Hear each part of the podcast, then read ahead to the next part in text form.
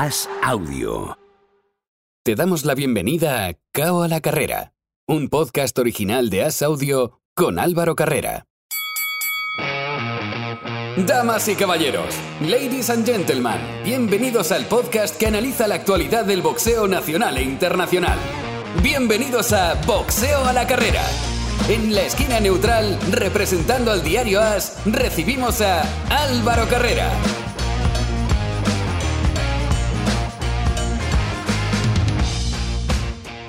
Hola, ¿qué tal amigos? Bienvenidos a una nueva edición de Cao a la Carrera. Bienvenidos al primer asalto de este programa. Tiempo para hablar de boxeo. Y esta semana el boxeo tiene un nombre propio. Canelo Álvarez, que contra todo pronóstico perdió contra Dimitri Bivol. Contra todo pronóstico porque todos esperábamos que ganase muy fácil. Pero es que la pelea era difícil, lo dijimos la semana pasada y vamos a analizar por qué y cómo se debería ver, porque he leído a Oscar Zardaín en redes sociales y concuerdo 100% con lo que ha dicho. Así que hoy que te he nombrado primero, Oscar Zardaín, desde Madrid y presentado por Tape Brap. Muy buenas, ¿qué tal? ¿Qué tal? Muy buenas, ¿cómo estás? Eh, vamos a empezar por la reflexión. Hemos perdido tanto el foco con Canelo que pensábamos que era un día más en la oficina y no valorábamos que estaba subiendo desde el peso super welter al semipesado. Creo que esa es una de las claves de, de todo lo que pasó el, el, pasado sábado. Sí, es normal. Eh, bueno, eh, ya había subido con Kovalev, aunque sabemos que ahí había un poquillo de trampa, entre comillas. Eh, lo hablamos la semana pasada, era la primera vez que se enfrentaba a un semipesado en, en plenitud, quizá en su mejor momento, que en la carrera de, de, de quizá, bueno, obviamente después de vencer a Canelo, pero incluso antes era su mejor momento, porque era un campeón sólido. Eh, muy grande, muy fuerte, eh, 175 natural y si Canelo hubiese ganado no se le hubiera dado el mérito que tenía realmente, eso es lo que yo pienso, ¿no? Y, era una pelea muy meritoria, pero bueno, el foco creo que lo hemos perdido los aficionados, el promotor y es posible que hasta el propio boxeador, ¿no? Y siempre paramos en la Ciudad de México y hoy no podía ser menos. A ver, allí nos espera, como siempre, el periodista de Deporte Índigo, Carlos Zulbarán. Hola Carlos, ¿qué tal? ¿Qué tal Álvaro? Saludos a todos. ¿Cómo está en México? Dividido, dividido. La verdad, eh, como te comentaba la semana pasada, empezó con, con los haters eh, diciendo que era, que era un bulto. Ahora no les queda nada más que decir que, que ese bulto le ganó a Canelo, ¿no? Y, y, por otro lado, los que defienden a Canelo ya hasta, hasta llaman vendepatrias a los que, a los que le siguen tirando duro a, a Saúl. La verdad es que en, en, la afición que quiere mucho a Saúl fue un, golpe fuerte para, para todos ellos. Sobre todo por inesperado. ¿Contra quién se carga más? ¿Contra Canelo o contra Eddie Reynoso? porque la sensación de inmovilismo de Eddie Reynoso en la pelea de Valdez contra Stevenson y en la pelea de Canelo contra Bivol fue muy grande. Sí que es cierto que Valdez no podía hacer otra cosa contra Stevenson y de Canelo sí que quizás se podía esperar un poquito más por ser el número uno del mundo. Sí, por supuesto. Eh, todas, todas las miradas están centradas en Canelo, ¿no? Incluso hasta, hasta se decía que, que Vivol dejó ver las, las debilidades y las no habilidades que tiene Canelo sobre, sobre el ring. Eh, como te digo, desde, desde, desde siempre han dicho que, que, Canelo es un producto de la mercadotecnia, de, de, de la televisión, todo, todo esto, que, que, ha tenido rivales a modo y por eso ha sobresalido en su carrera. Y hoy todos los que, los, los que dicen, dicen esas cosas, pues, pues están felices y, y el único que culpan es a, es a Canelo. Si bien eh, Eddie Reynoso ha venido un poco, un poco a menos en estos últimos meses, en estas peleas. Todo, todos los golpes son sobre, sobre Saúl. Una cosa hablando de Reynoso, eh, no, no espero ni que acabase la pelea Ryan García para darle un palo. Es uno de los que estaba en la cueva y, oye, aprovechó, aprovechó para salir de ella. Eh, en cuanto a la pelea, siempre vamos un poquito ordenados, pero hoy si hay que interrumpirse, interrumpámonos porque creo que, que el tema lo, lo merece. Eh, creo, Oscar, que la palabra que mejor define al Canelo que vimos el sábado fue apático. Desde sí, el principio, sí, sí. no sé por qué estaba tan apático. También lo estaba pensando. Eh, yo creo que estaba muy frustrado eh, y se le vio físicamente, no se le vio muy bien, se le vio cansado. y, la verdad que estaba sin ideas, ¿no? Y la esquina también. Eh, ahora bien, ya podemos ahí divagar de por qué estaba así, ¿no? Eh, que si quizá no se preparó adecuadamente, que si vete a saber qué, ¿no? Yo creo que la única excusa o el único motivo que le podemos dar es que tenía enfrente a un señor muy grande, un señor muy grande que habrá subido en 85-86 kilos, que no le puede manejar como él está acostumbrado a manejar a otros rivales, en el cuerpo a cuerpo. Eh, eh, tampoco le dio opción eh, Vivol con el juego de piernas a entrar en un cuerpo a cuerpo, le, hizo fallar muchos golpes. Y, sobre todo, lo que hablábamos la semana pasada, y creo que lo hablamos aquí en tu podcast, eh, es un tío muy frío, Vivol. No salió del plan en ningún momento. No se paró a intercambiar golpes, no, no, no corrió ningún riesgo. Cuando él vio que podía llegar alguna mano, se dio un pasito atrás y se quitó de en medio. Y eso es muy frustrante para Canelo, que, que es un bosador de demolición y en este sentido pues intentó demoler a, a Vivol, pero Vivol aguantó eh, por su fortaleza natural, eh, que es más grande que Canelo al final y fíjate cómo le acabó el, hombro izquierdo y todo de los golpes, pero esta vez no, no surtieron efecto. Eh, se reía un poco Vivol, noté su poder en los brazos, pero no en la cara, Carlos. Si tú ves la cara de uno y otro, la diferencia es evidente. Lo que mm, yo creo que, bueno, que también es un poco lo que le tocaba decir, ¿no? Pero, hombre, yo es que no sé qué pelea vio Canelo en su cabeza, porque, vamos, creo que nadie, nadie podía darle ganador. Y es más, creo que lo mejor que pasó para el boxeo, si alguno no estáis de acuerdo, obviamente eh, cortadme, pero creo que lo mejor que le pasó al boxeo es que ganase por decisión unánime. Porque creo que ganó holgadamente, le daría 3, 4 asaltos a Canelo como máximo. Y es que en las puntuaciones pierde por un asalto. Bastante buenos fueron los jueces, Carlos, y sobre todo, eso sí que hubiera sido pues una losa muy grande para Canelo. Hubiese sido peor ganar de mala manera o un nulo que perder. Eh, y, creo que eso es positivo. No, no sé qué se opina de México. ¿Hay gente que también está defendiendo que Canelo hizo lo necesario para ganar? No, mira, yo creo que, que defender a Canelo en, esta, en estas circunstancias no va, ¿no? Hay que saber eh, ganar, hay que saber perder. Hemos festejado cuando Canelo ha, ha hecho un, un, buen combate, todo el mundo festejó cuando unificó la 168, pero esta vez creo que no hay, no no hay forma. A mí también me sorprendió eh, las tarjetas de, de, los jueces en Las Vegas y sobre todo me sorprenden las tarjetas que también hubo aquí en la televisión mexicana, las dos, las dos televisoras más, más fuertes, digámoslo así, TV Azteca y TUDN también la tuvieron 100, 115, 113. Entonces, híjole, eso yo creo que no, que, que, no fue tan cerrada la pelea. No, lo fue, o sea, Canelo fue dominado. La de Chris Mannix en, en Dazón fue 117, 111. Eso me parece mucho más eh, acertado. Porque, porque Canelo en ningún momento puso en aprietos, en ningún momento apretó, en ningún momento se vio, creo, eh, superior decía Oscar, la frustración, todo esto, creo que Canelo está acostumbrado a ir por un golpe, ser contragolpeador y con un solo golpe aturdir a sus rivales. Esta vez no pasó, o sea, cuando logró meterse a la guardia y tirar esos uppers, Vivol parecía que le estaba pegando yo, ¿no? O sea, solo para atrás y, lo seguía haciendo bien.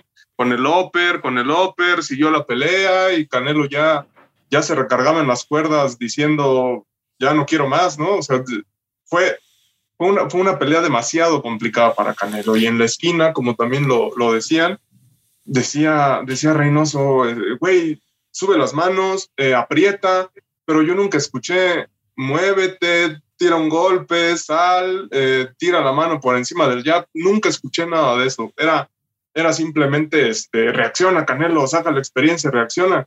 Pero ¿cómo haces reaccionar a un, a un boxeador sin decirle el plan de pelea B tiene que ser por aquí. Es que creo que no había plan B, Oscar.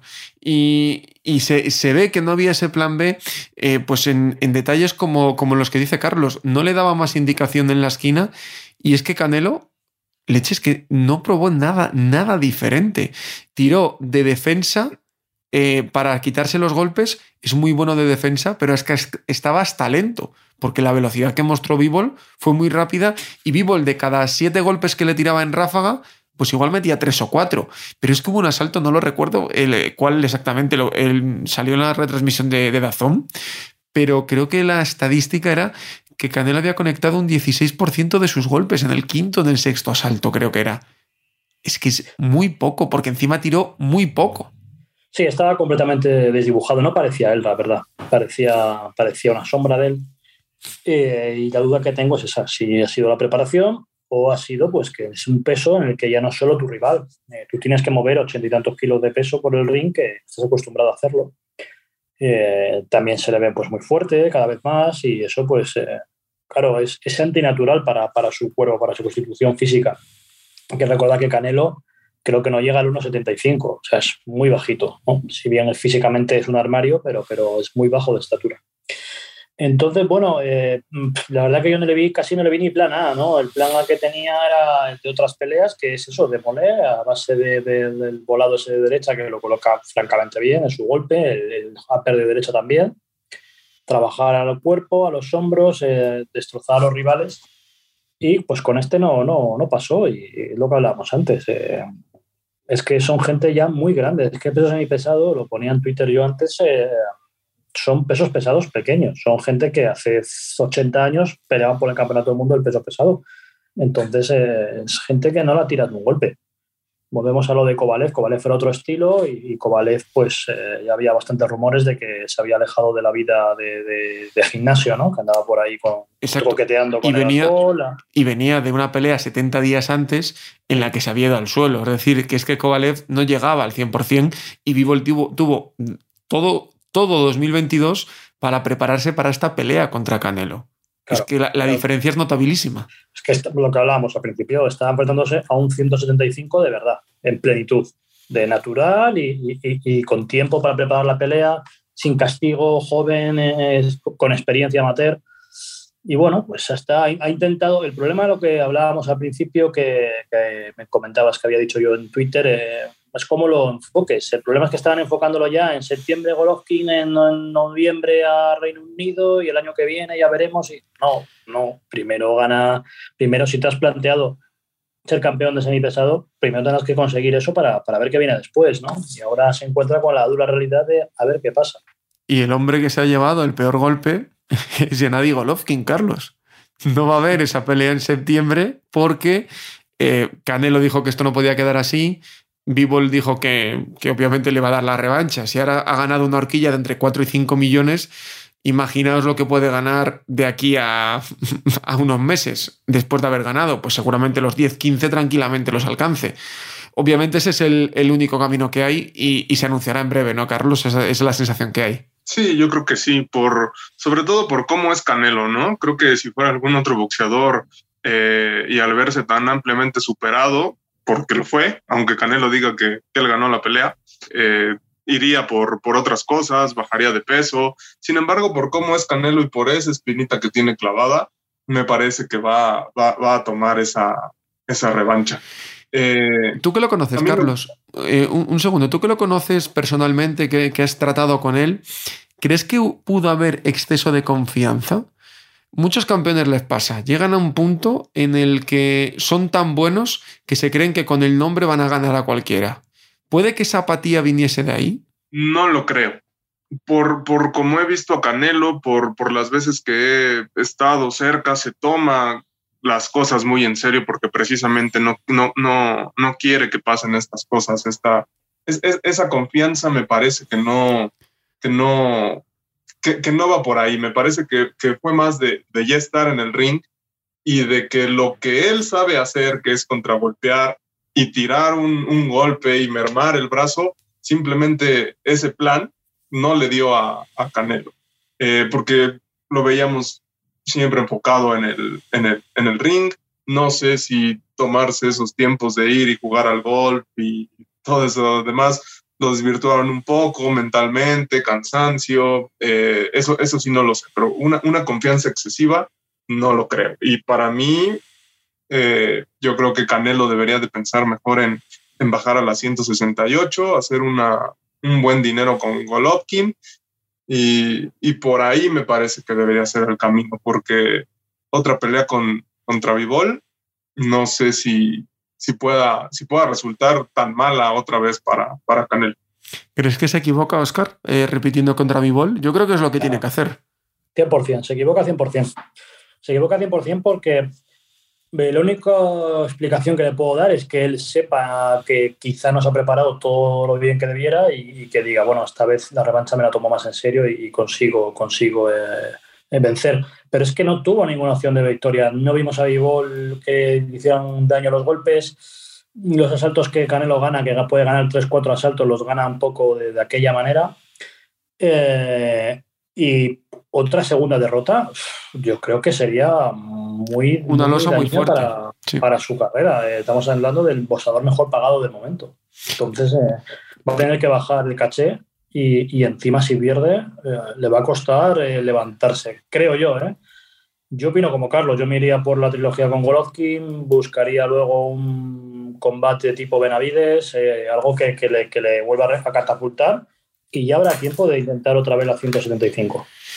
Yo eh, justo te he dicho lo contrario de lo que pienso, que creo como vosotros que no debería ir ahora y que ¿por qué no seguir el plan que tiene? ¿Por qué no ir contra Golovkin, que te va a generar mucho dinero? Es una pelea que yo creo que la gana bien, recuperas confianza y luego te, puedes hacer incluso esa turné por Reino Unido que quieres hacer.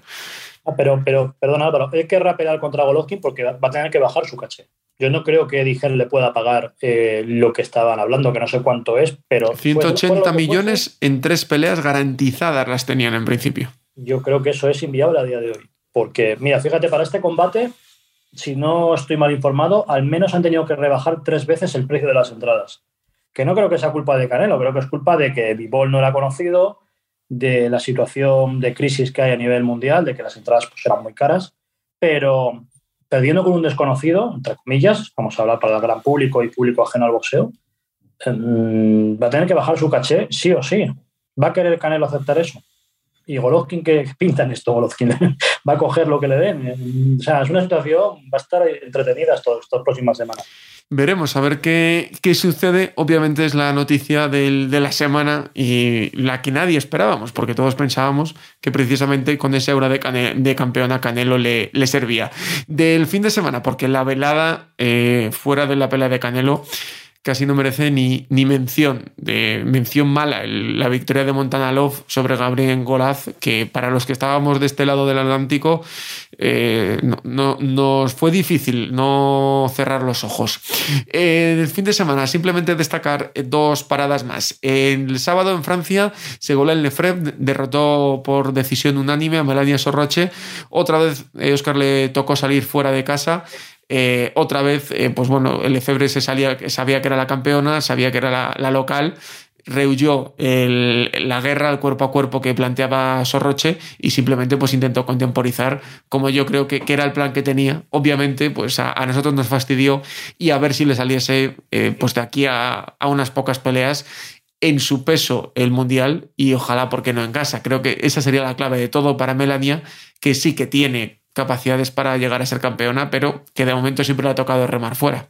Sí, está claro. Es mm, bueno, lo que tenemos aquí en España, que las oportunidades, pues en 95% de las veces las grandes peleas nos tocan fuera. Y bueno, ya está, no pasa nada. Es un poco lo que veníamos hablando hasta ahora, es una derrota y ya está lo intentado. Tenía que coger la oportunidad porque, porque era lo que le tocaba. Es un mundial y no lo regalan y ya está, tendrá que hacer una o dos peleas ganadoras y veremos a ver si no les sale otro europeo por el medio y les saldrá otro mundial seguro y volverá a tener opciones. Y para cerrar el bloque de la semana pasada, lo hacemos con lo que ocurrió este lunes, porque hubo The Monday Battle 3 en el Teatro Lope de Vega y allí Jennifer Miranda sumó una nueva victoria para retener el campeonato WBA Intercontinental del Pluma. Ganó por decisión unánime 99-91, 99-91 y 97-93 a Saida Mosquera. Esto seguramente haga que Jennifer Miranda pueda entrar en el top 3 de su división en el WBA, por tanto el Mundial estaría un pasito más cerca. En esa velada, además, buena victoria de Damián Viachol Guinea y de Roger Rivera. Perdió eh, contra todo pronóstico Enrique Florentino, que se fue dos veces a la lona. El prospecto de The Boxer Club perdió ante Gadatamen Taylor, quien había sido avisado con una semana. Y ahora cambiamos de tercio y nos vamos a lo que viene esta próxima semana. El combate en mayúsculas es el que enfrenta a Charlo contra Castaño. Y para saber cómo se está viviendo este combate, para pulsar el ambiente, que mejor que viajar hasta Argentina. Allí nos espera el periodista de DirecTV Sports, de The Sports y docente en River Play, Leo Benatar. Hola Leo, ¿qué tal? Hola Álvaro, ¿cómo estás? Un gusto tu comunicación. Tengo ganas de ver ya a Brian Castaño contra, contra Charlo otra vez. ¿Cómo está Argentina? Porque tener un campeón unificado tiene que ser algo enorme para, el deporte y, para el país. Y acá hay mucha ansiedad, eh, estamos todos eh, con mucha, mucha adrenalina con, con respecto al combate. Imagínate que quedamos bastante decepcionados con lo que fue el fallo de la primera pelea, teniendo en cuenta que fue una pelea parejas, muchos vieron que la pelea se volcó para el lado de Castaño, otros para el lado de Charlo, pero hay mucha expectativa para lo que será esta, esta, este desquite, esta revancha, por llamarlo de alguna manera, entre estos dos boxeadores que realmente hicieron una primera pelea muy buena. Yo vi ganador a, a, Brian Castaño, digamos que yo siendo neutral, aunque obviamente siempre que hay un latino entre medias, siempre, siempre pues me gusta que, ganen los latinos, ¿no? Pero yo lo vi ganador. Eh, em, ¿Cómo fue la sensación también del entorno, imagino que conocerás, de, Castaño? ¿Cómo se tomaron la, noticia? En mi caso también, yo lo, vi ganar, lo vi ganar no de forma amplia, sino de forma ajustada, lo cual puede llevar a, que la pelea termine en empate o se vuelque para, para el lado de Charlo, no, no, no es dramático en ese sentido. Eh, la gente de Castaño estaba bastante decepcionada con lo que tenía que ver el fallo, ellos se creían ganadores, pero sin dramatizar demasiado. Me parece que el empate los mantuvo con el título, le dio la chance a, Brian de hacer este desquite, lo cual le va a, significar eh, un, como un resurgir económico. Creo que Castaño va a hacer un buen negocio con esta pelea, va a tener la posibilidad de, de ganar buen dinero y más allá de los males que tiene que ver con lo deportivo, en lo económico lo, va a posicionar muy bien. En líneas generales ellos se sentían que habían ganado la pelea, pero bueno, eran Estados Unidos, era una parada difícil contra un boxeador calificado. Creo que Brian estuvo a la altura y eso es lo más importante. ¿En qué papel o en qué lugar eh, posicionó este combate a Brian para, para, el argentino medio. Digamos que no sé si antes era muy conocido y a raíz de esta pelea también su fama dentro del país se ha multiplicado o ya era alguien muy querido antes. Era un boxeador reconocido, él había sido campeón de la Asociación Mundial de Boxeo, ¿te acordás que dejó vacante el campeonato y después fue con Patrick Teixeira y ganó el Super Welter de la OMB? Ya era un boxeador reconocido, quizás para aquellos que todavía no lo tenían muy, muy eh, visto a Castaño, se encontraron realmente con un guerrero, con un boxeador eh, de altísimo nivel. Quizás lo que hizo esta pelea es poner a Castaño un escalón por encima de lo que era porque muchos no lo conocían o lo tenían visto en las peleas, digamos, donde Castaño empezó a hacer su campaña y verlo pelear en el, alto, en el altísimo nivel en que peleó en los Estados Unidos y ante un boxeador como Charlo y de la manera que lo hizo, eh, lo posicionó mucho mejor, ha sorprendido más de uno, sobre todo a aquellos que no están en el mundo del boxeo. Eh, indudablemente esta pelea lo posicionó muy bien con el, con el común de la gente, con aquel aficionado que se sienta un día a la noche a ver una pelea porque pelea en Argentina. y en esta revancha, la sensación que tenemos aquí en Europa es de que Charlo vuelve a ser favorito, porque antes lo era, digamos, por, lo que tú dices, ¿no? Porque Castaño para el gran público todavía no había subido a ese nivel. Pero ahora la sensación que tenemos aquí en Europa es que el favorito es Charlo porque ha tenido más, digamos, rivales de entidad o quizás que ya tiene un gran nombre formado y que creemos que puede tener la, la capacidad de rehacer los errores que tuvo en la primera pelea. ¿Cómo se ve allí? ¿Cómo sentís que también llega Brian Castaño? Porque obviamente uno apuntó cosas, pero obviamente en la otra esquina Brian Castaño y su equipo seguro que también tomaron buena nota y corrigieron muchos, muchos detalles. Seguramente. Lo, veo igual que la pelea pasada. Creo que Charlo tiene eh, alguna ventaja en lo que tiene que ver con la previa. Después de lo que vimos, creo que tenemos alguna, alguna esperanza de que Castaño pueda llegar a hacer un mejor trabajo, pudiendo eh, corregir algunos errores, sobre todo con lo que viene, ¿no? que, son las manos de Charlo, que son picantes.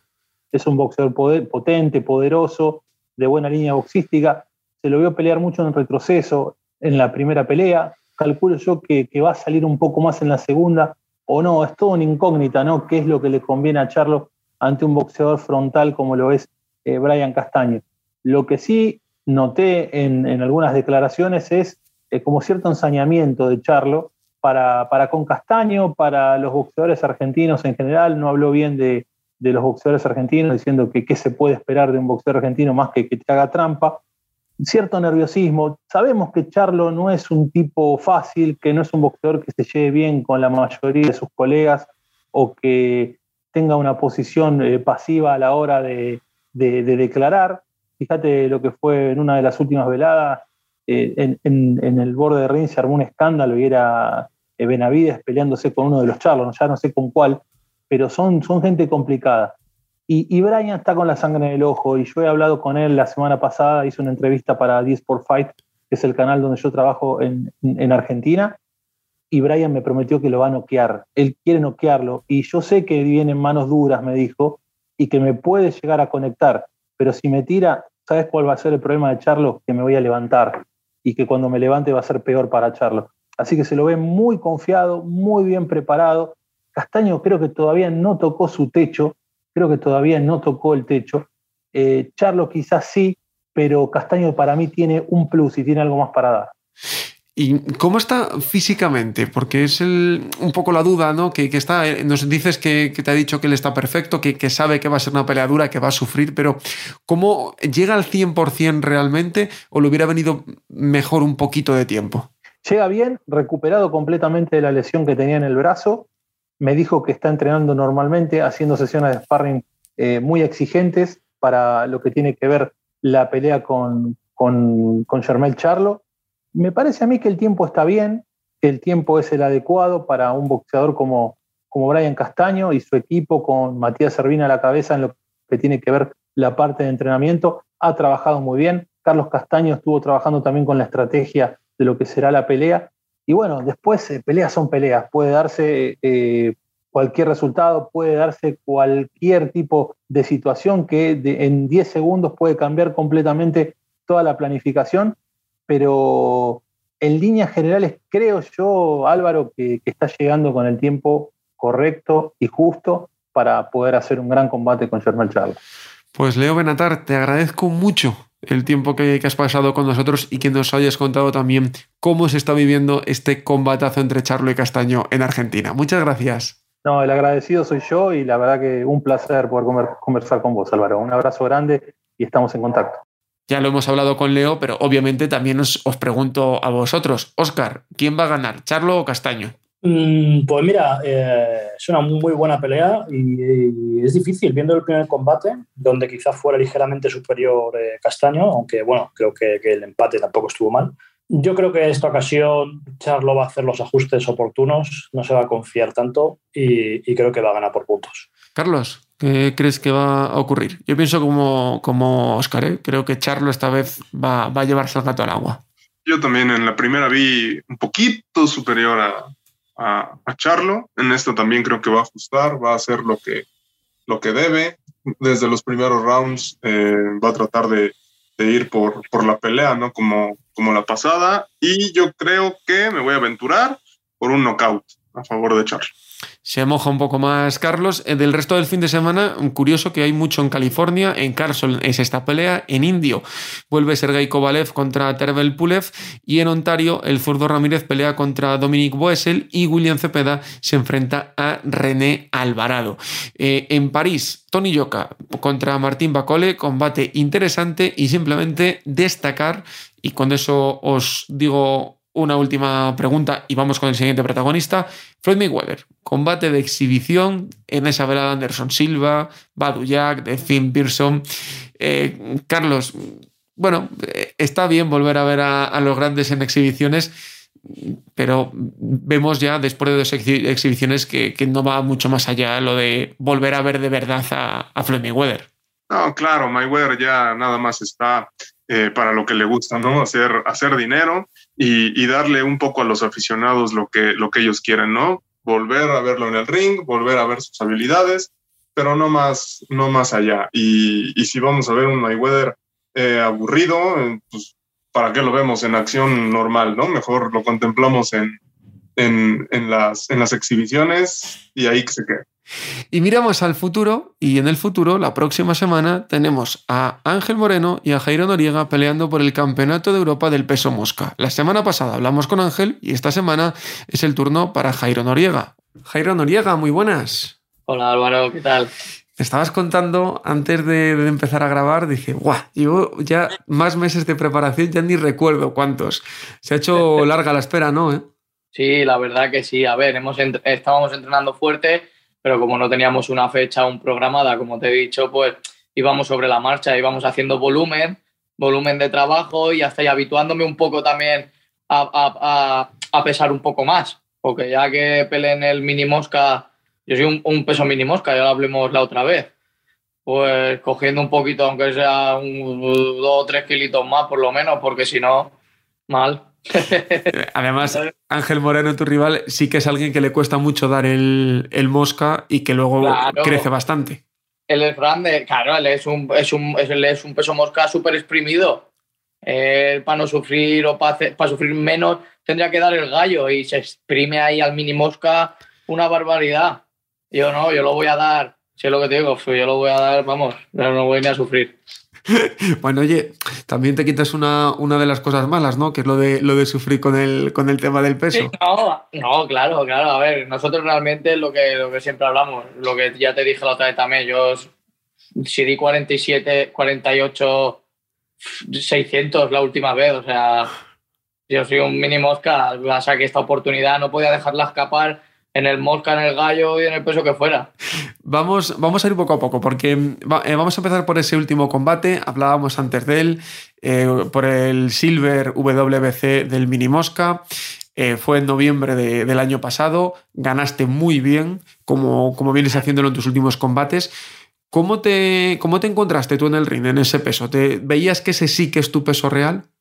Sí, me encontré bastante fuerte, la verdad. Y, y ahora era la, era la primera vez que lo daba, ¿vale? Entonces fui a lo seguro. Ahora sé que puedo bajar desde un poquito más arriba el peso para poder coger a lo mejor, no mucho más, pero en los pesos pequeños a lo mejor un kilo y medio más se nota. Hombre.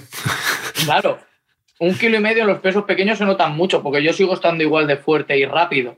Y en el peso mini mosca yo me encuentro muy fuerte, pues soy un buen bloque. Cada golpe que yo le pegaba a la Rambulet, yo lo notaba como, como lo, mermaba y luego su velocidad no era mayor a la mía, aunque, aunque él fuera más ligero. Ganaste, ganaste los puntos, venías de, de ganar por, por Cao Barotti en junio por el Campeonato de la Unión Europea del, del Mosca sabías, y me lo habías dicho, que tú tenías la idea de hacer varios caminos, veríamos a ver cuál salía antes. Cuando hacen Nulo y Nostroza y, y Ángel Moreno es cuando sale la, la opción de hacer el, el, Silver, de bajar de categoría. ¿Tú pensabas que te iba a llegar la, la oportunidad del europeo tan pronto? ¿Pensabas que Nostroza iba a tomar otro, otro camino antes de la revancha? No, yo realmente yo creía que iba a hacer mi camino, con, bueno, como lo que lo vamos a hacer, ganaremos o perdamos, ¿sabe? Que mi intención es ganar y hacer una muy buena pelea, pero es pelear en el mini mosca, o sea, mi camino sigue siendo el mismo, pelear en el peso mini mosca, sea lo que sea, la oportunidad pues ha llegado cuando ha llegado, hay que cogerla y ya está. No te puedo decir ni pronto ni tarde cuando me han dicho campeón, va, que va a ver si puedes hacerlo. ¿Sabes? Y, y, al final también eh, en el mini mosca tampoco podrías hacer el europeo, me refiero. Eh, si no, quieres hacer no. el europeo es el único camino que hay. Claro, sí, por supuesto, pero, pero al final haciendo el silver en el peso mini mosca me, estoy rankeado de los 10 primeros. Hubiera hecho una defensa del silver otra vez y también, entiendes, ¿no? Es, es un buen, no es un título tan malo. No, no, no, el, el, camino es perfecto. Me refiero, un, un silver con una o dos defensas te rankea entre los tres primeros prácticamente. Claro, y si nuestro objetivo es, como te digo, estar en el mini mosca, porque en realidad es mi peso donde más cómodo me encuentro y he descubierto que ahí soy un tío fuerte, sin quitar que en el peso mosca también estoy fuerte, porque cojo un poco más de, tono. Por supuesto, estoy un poco más grande, no estoy tan pequeño como en el mini mosca. Y esta pelea contra Ángel Moreno iba, iba a ser, todo, todo apuntaba a que iba a ser en, en la comunidad valenciana, de momento Cao Boxing que no, no había revelado dónde, y surge la oportunidad de ir en una velada de Matchroom coestelar de una velada de Kerman Lejarraga. Eh, a Ángel Moreno, obviamente, yo creo que, que, fue todo pluses. No sé si a ti también fue un poco de, me hubiera gustado hacerlo delante de los míos o compensa todo el, el escenario. No, la verdad que yo estoy muy contento de la oportunidad que me han dado. Por supuesto, yo soy un boxeador joven y que me den estas oportunidades así tan pronto. Al final, yo llevo 11 peleas y, que me, eh, y las tres últimas a, a 10, 12 y 10 que me den esta oportunidad así, para mí es algo muy guapo, la verdad. ¿A quién no le gustaría? Y Ángel Moreno, ¿qué crees que es lo más peligroso? Aparte, yo imagino que, que, lo que también tendréis en cuenta en el equipo es la experiencia que tiene Ángel. Es el cuarto europeo que hace, ha hecho un mundial y eso al final también, no sé si piensas que se puede notar o crees que tampoco puede ser determinante. Sí, no sé en las condiciones que llegará. Eh, simplemente sé que es un tío muy experimentado, por supuesto, porque me dobla en peleas y, y, en guerras también, por supuesto que me dobla en todo eso. Pero bueno, pero es lo que hay, yo estoy preparado y voy a hacer el mejor combate que pueda.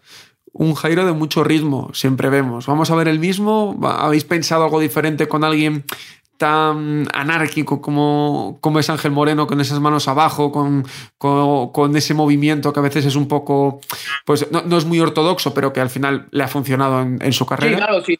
Y para él es efectivo, cada uno se coge lo que es efectivo. A lo mejor uno no, no es muy bueno técnicamente, no me refiero a él, me refiero a otras personas, no son muy buenas técnicamente, pero son efectivos. Te meten el golpe, te puntúan y, y tú dices, tío, pero si este tío no tiene técnica ni tiene nada, como, claro, pues es más raro que un perro verde. ¿Te has imaginado ya la pelea en la cabeza? Eh, sí, claro, yo todo, todo el que boxea se imagina siempre imágenes, luego no salen nada de esas imágenes, luego esto de otra manera, pero bueno, pues ya te las vas imaginando, cada vez el, el rolleta, la verdad que yo estoy muy contento, ¿sabes? Que yo, yo estoy muy feliz, yo estoy muy contento. ¿Y cómo, cómo está en la cabeza tuya esa pelea? ¿Cómo la imaginas? Una buena, una buena pelea. Yo lo que quiero de, de Moreno en realidad es su experiencia, absorber esa experiencia. Yo quiero absorberla porque es lo que me interesa de él. Él es un boxeador bueno, yo también soy un boxeador bueno, los dos somos buenos boxeadores. Lo único que quiero de él es eso, su experiencia, absorberla ese día en el ring y salir más reforzado ese día de, ese combate. Obviamente todos los ojos, o sea, todo vuestro enfoque, tanto tuyo como de Sento, como del resto del equipo, está ahí en esa pelea. Pero ya sabes que los periodistas siempre que tenemos que mirar un poquito más allá. Eh, Samuel Carmona ha estado peleando en Matchroom y en Dazón las últimas peleas. Tú vas a hacer el europeo de su categoría. Eh, ¿Habéis pensado también que puede ser una, una, buena vía de futuro, sabiendo que también Samuel está muy bien rankeado en su peso? Le, por ahora, mira, yo lo que te puedo decir es que lo que yo hablo con Sento y con Coque, que nuestro camino es el peso mini mosca. Todo el que quiera dar el mini mosca, yo estoy, yo acepto a pelear con quien quiera, pero claro, porque tengo que subir yo de categoría. Eso es. Oye, ahí, ahí, ahí, está claro. O sea, tú, tú eres un mini mosca, lo has dicho. Yo me pego con quien queráis, o sea, con quien quieran una buena bolsa económica, un buen lo que sea, pero claro, pero ¿por qué tengo yo que, quitar, que quitarme de lo mío? ¿Sabes? ¿Me entiendes? Sí, sí, sí. O sea, que esto es la oportunidad que ha salido en el Mosca con el europeo, pero que luego ya se verá lo que hay, ¿no? Que no, no, os, claro, no, no, no os marcáis nada. No, no, no, por supuesto que no, porque ¿qué te voy a decir? No, sí, me voy a pegar con los moscas, tal. Entonces ya, todo lo que he hecho yo en el mini mosca, o sea, Estoy, porque tengo que regalar peso. Si no, dile esto mismo a Carmona, Ángel Moreno o al otro que pelean en el peso gallo. Sí, sí, es exactamente lo mismo. Te van a decir, no, mi peso es el mosca, es que yo peleo en el peso mosca, es que yo. Claro, claro, claro eh, es un mini mosca más pequeño un hito y tal. Eh, que, que, no te digo que no, que una bu buena bolsa económica, etc., etc., si he aceptado esto, ¿sabes lo que te quiero decir? He aceptado esto, ¿por qué no? Pero los planes nuestros, primeramente es, si Dios quiere y todo va bien y cojo experiencia, un par de peleas más, todo va, es ir a por el Mundial Mini Mosca o intentarlo. Y por último, Jairo, la semana pasada hablé con Ángel y le hice la misma pregunta. ¿Un pronóstico para la pelea del día 20? Uf, un pronóstico, pues pueden haber muchos, muchos, según muchos factores pueden pasar. Yo pienso que que puedo ganar antes del límite, antes del límite al final, al final de la pelea o, o, a los puntos. Pues ahí queda la predicción, Jairo. Que vaya muy bien lo que queda de preparación, sí, que disfrutéis en el ring y que nos regaléis un bonito combate. Muchas gracias. Sí, que, que, salgamos los dos bien parados, con salud, haciendo una buena pelea y, y ya está, y para poder brindar otras peleas otros meses. ¿Qué ganas, Oscar, de ver este combate? ¿Qué combatazo nos espera?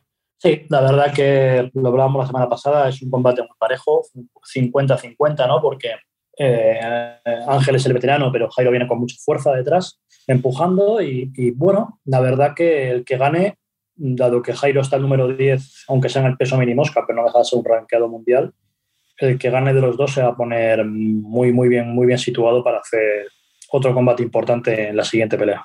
Eso, de ese combate y de todo a la velada de Dazón, obviamente hablaremos la próxima semana aquí en Cava la Carrera. Por esta ponemos el broche al noble arte Carlos Zulbarán, como siempre, un placer. Al contrario, gracias a ustedes. Oscar Zardaín, un auténtico placer. Un abrazo. Y a vosotros, a los que estáis del otro lado, gracias por estar una semana más con nosotros. Cerramos este primer capítulo, pero abrimos el de las artes marciales mixtas y hablaremos de ellas, como siempre, a la carrera. Chao, chao.